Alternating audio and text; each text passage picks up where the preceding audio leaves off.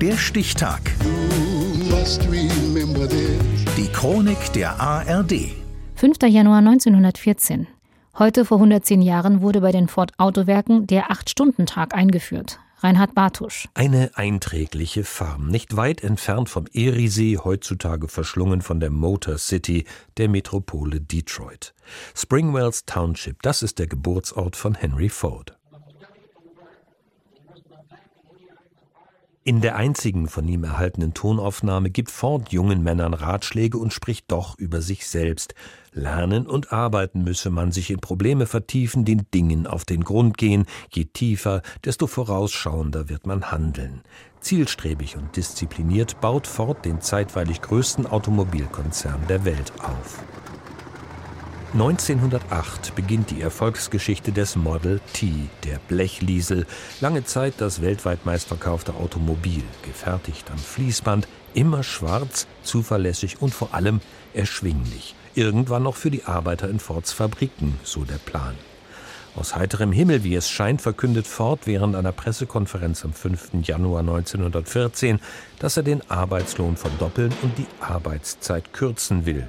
5 Dollar pro Tag soll es geben statt 2,34 Dollar und nur 8 statt 9 Stunden soll gearbeitet werden an sechs Tagen die Woche. If you want higher wages, let me tell you what to do. You got to talk to the seamen on the ship with you. You got to build you a union, got to make it strong. But if you all stick together, boys, don't be long. You get shorter hours, better working conditions. Hinter der Wohltat steckt Kalkül. Ford will seine Arbeitskräfte binden, sie sollen nicht zur erstarkenden Konkurrenz von General Motors und anderen abwandern. Und Ford will die Gewerkschaften fernhalten, denn deren Kampf für den Acht-Stunden-Tag dauert an, spätestens seit den blutigen Ausschreitungen auf dem Chicagoer Haymarket 1886. Kürzere Arbeitszeiten sind weltweit eine Kernforderung der Arbeiterbewegung.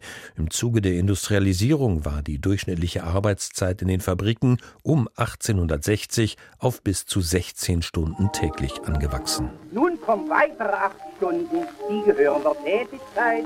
Jeder weiß gerade mit der Arbeit, da vertrödelt man die Zeit. Auch wenn Otto Reuter in den 1920er Jahren schon von acht Stunden singt, es gibt in der Weimarer Republik unzählige Ausnahmen davon und der Samstag ist ein regulärer Arbeitstag. Die Arbeitswoche hat 48 Stunden. In der Bundesrepublik nimmt die IG Metall 1956 den Kampf um die 40-Stunden-Woche auf. Kurzum, es wird auf alle Fälle das Wochenend zur Jungbrunnquelle. Genau gesagt heißt das Panier. Samstags gehört der Vati mir. Und dieses Ziel, all überall erstrebt es, die IG Metall.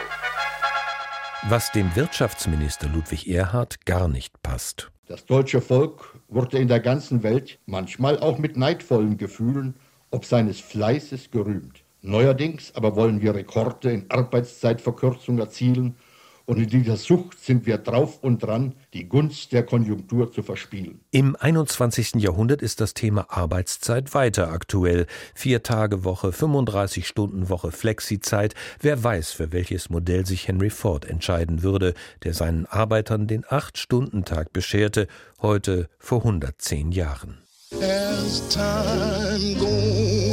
Der Stichtag. Die Chronik von ARD und Deutschlandfunk Kultur. Produziert von Radio Bremen.